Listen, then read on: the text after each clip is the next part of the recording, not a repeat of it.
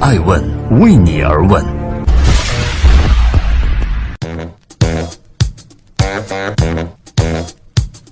Hello，大家好，爱问人物创新创富，欢迎大家的守候。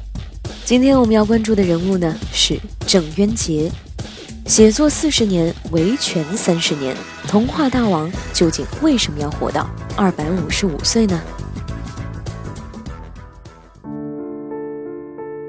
郑渊洁正走在宽敞明亮的商场里，旁边卖鸭脖的鲁西西柜台中突然走出来一位小姑娘，她用牙签扎起了一块肉，满面笑容地问他：“先生，要不要品尝一块鲁西西呢？”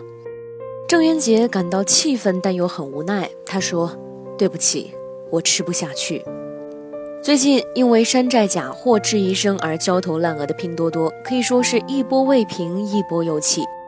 童话大王郑渊洁为愈燃愈烈的舆情危机添了一把柴火。在拼多多上市的第三天，郑渊洁发布微博称，有多位读者举报，在拼多多上面的新宝宝家居生活专营店销售盗版的皮皮鲁图书。律师调查取证，郑渊洁也亲自出马，事情很快就有了进展。如今涉事的店铺已经关闭，郑渊洁表示自己将继续在微博维权到底。网友纷纷评论说：“郑渊洁这次是真的怒了。”但是殊不知，郑渊洁对盗版的怒火从1997年就已经开始燃烧了。追本溯源，这一切呢，还得从郑渊洁“童话大王”的称号开始讲起。欢迎继续聆听《守候爱问人物》，爱问人物创新创富，一桶公仔面与十套学区房。出生于一九五五年的郑渊洁，小学时代呢赶上了文革爆发。四年级在北京马甸小学肄业之后，就随父母从北京迁至了河南。原本打算继续读书，要不是因为他写了一篇《早起的虫子被鸟吃》，也就不会被学校给开除了。郑渊洁的学历呢，就这样在小学四年级戛然而止。只有小学四年级的学历，也并不能阻碍郑渊洁走上写作的道路。离开学校之后的郑渊洁呢，也会随便写点东西。因为父亲在学校做教员，言传身教，所以郑渊洁自小对读书写字呢，就产生了非常崇拜的心理。有一次，郑渊洁将自己写的诗歌投稿，没想到竟然发表了，而且还因此得到了十块钱的稿费，这几乎等于他当时工资的四分之一。所以，刺激和动力都在这一刻产生了。一九八一年，郑渊洁创造了皮皮鲁，而人物原型呢，就是他的儿子郑亚奇。成绩一般，并不讨老师喜欢，但是却勇敢善良的一个男孩子。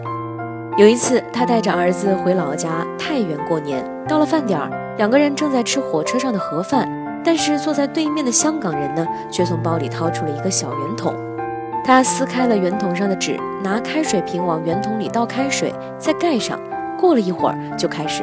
吃特吃起来，当时的父子二人可真是看傻了，香气直冲鼻孔。郑渊洁问那位先生：“您吃的这是什么呀？”先生答曰：“是公仔面。”当时的香港人就把方便面叫做公仔面。而郑亚奇又继续说：“郑渊洁，我要吃这个。”您没有听错，郑渊洁呢从来不让儿子叫他爸爸，要他直呼其名。紧接着，郑渊洁便问那个先生：“这个公仔面是哪儿买的？”先生答曰：“是从香港带来的。”儿子想吃公仔面，但是以郑渊洁当时的稿费呢，是去不了香港的。郑渊洁回忆说：“当时呢，为十六家不同的报刊写连载，但是每月的稿费却少得可怜，因为当时稿费的标准呢是一千字两块钱。”有一位编辑呢跟他关系很好，私下向郑渊洁透露说。由于刊载了他的作品，所以杂志的销量直线上升。于是郑渊洁跑去找主编，希望提高稿费，哪怕是一千字两块一毛钱也好。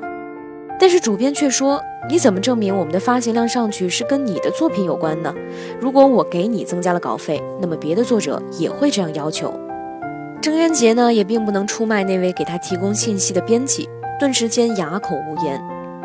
后来，郑渊洁暗自想，只有一个办法可以证明我的作品导致杂志发行量的上升，那就是这本杂志呢只刊登我一个人的作品，那它的发行量上去就百分之百是我的关系了，那我就可以跟出版商讨价还价了。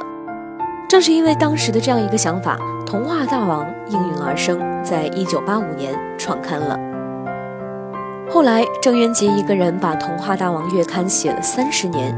一九八八年，最高的发行量超过了每月一百万册，总发行量呢已经逾亿册。小时候的郑渊洁恐高，连爬个香山都会感到腿软，但是自然界的山爬不上去，他却爬上了人生的山。如果我们将《童话大王》的杂志摞起来，那么相当于六十座珠峰的高度。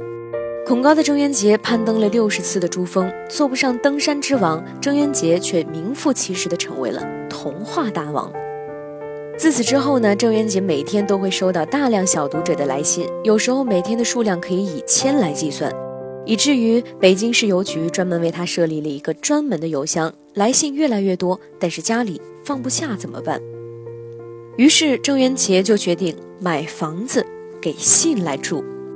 当时的房价呢是一千四百块钱一平米，郑渊洁一口气买了十套房。后来他说，本来以为信会越来越多，所以就买了十套，想不到也并没有预料到互联网的发展会这么快。这些房子郑渊洁从未住过，也从未出租或者出售，只是用来存放读者的来信。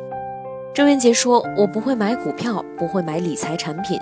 现在这些房子都变成了学区房。这么一想啊，或许是最好的理财。的确，现在这些房子的价格呢，翻了令人难以置信的倍数。房子住与不住，读者来信留与不留，或许每个人呢都有自己的选择或者答案。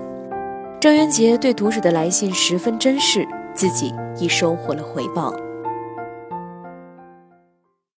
欢迎继续聆听《守候爱问人物》，爱问人物创新创富，历时十四年解救被绑架的皮皮鲁。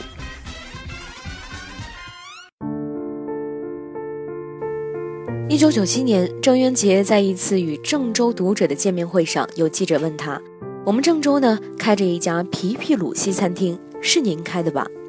郑渊洁当时否认了，但是并没有在意。在一段时间之后呢，不断有读者给他写信。抱怨在郑州皮皮鲁西餐厅就餐的时候呢，发生了很不愉快的事儿。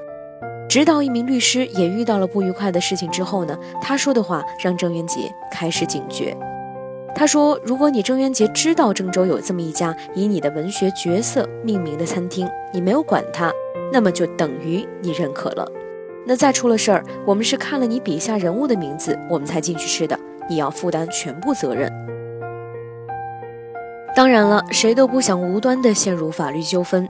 首先，郑渊洁尝试与西餐店进行沟通，但是餐厅的负责人说，给这个餐厅取名的呢是店里的一个外国师傅。这位比利时人说，皮皮鲁是一位意大利小英雄的名字。但是对于郑渊洁来说，皮皮鲁呢是他用心倾注的一个人物角色。按照他的创作规则，所有角色的名字都必须是中国实际存在的姓氏。选择姓皮是根据他年轻从军时结识的一位司令员，而让皮皮两字重叠呢，是为了增加一定的趣味性，方便孩子们能够记住。双方各执一词。郑渊洁在2004年、2007年和2011年、2014年都对第三三零二六六零号皮皮鲁注册商标提出过异议。2014年的时候还打了官司，工商总局呢依旧按照当时的法规，并未同意郑渊洁的请求。法庭也判定皮皮鲁西餐厅方面胜诉。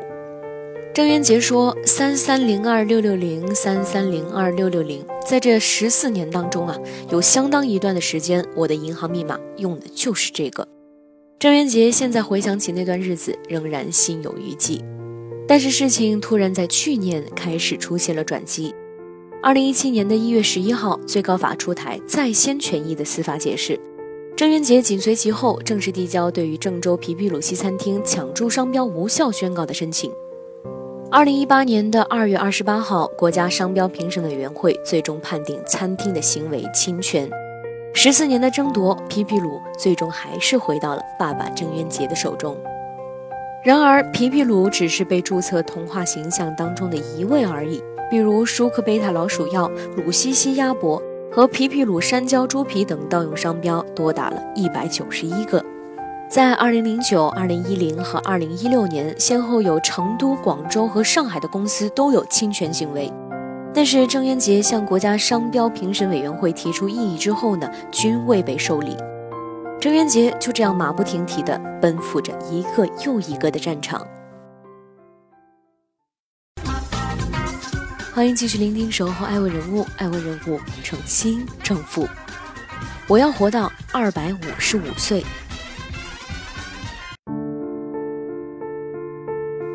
昔日的童话大王呢，现在正以维权斗士的姿态活跃在人们的视线中。郑渊洁决定自己注册商标，以保护这些人物形象。他说，当时注册了五个商标，一个三千块钱。原以为万事大吉的郑渊洁，发现自己还是把事情想得太简单了。按照我国商标法的规定，一个商标底下呢有四十五个类型。当你注册皮皮鲁餐厅，那还会有皮皮鲁童装和皮皮鲁轮胎等等等等。那如果四十五个类型全部注册，需要花费六十万元。就算你四十五类都注册，如果三年内没有使用，那商标局还是会将其撤回。按目前的商标无效宣告程序相关规定，从递交到无效宣告到裁决，至少需要一年的时间。郑渊洁需要活到二百五十五岁，才能看到被恶意抢注的一百九十一个商标全部宣告无效。从一九八五年创办童话大王算起，郑渊洁已经公开发行了至少两千万字。可是郑渊洁对此显然还不满足。最近他说自己其实呢还能写得更多。之所以做不到，并不是因为自己对于写作产生了倦怠，而是因为维权行动实在太过分神。中国盗版大国这个名号呢，似乎从未绝迹。一九九八年，比尔盖茨对财富杂志说。我们希望中国人都用盗版的微软，他们将会对盗版上瘾。那之后，在接下来的十年，我们会想办法把盗版给收回来。然而，十年之后，或许比尔盖茨并没有料到，中国的盗版软件赢了，微软却输了。据《华尔街日报》的报道，微软在中国这个有着十三亿人口地方的收入，少于在荷兰的收入。而我们知道，荷兰的人口呢，才不足一千七百万。盗版软件之于国人，无异于使用着伴着砒霜的蜜糖，因为盗版的猖獗，一度让很多中国本土软件难以发展。当年金山为了继续开发 WPS，董事长甚至卖了别墅。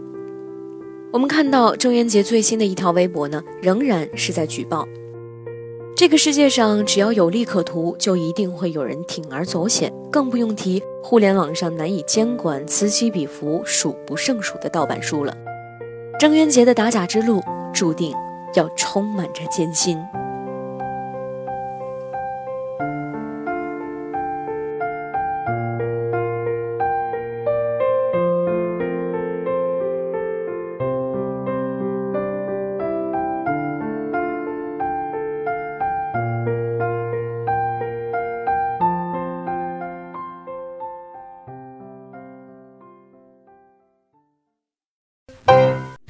问是我们看商业世界最真实的眼睛，记录时代人物，传播创新精神，探索创富法则。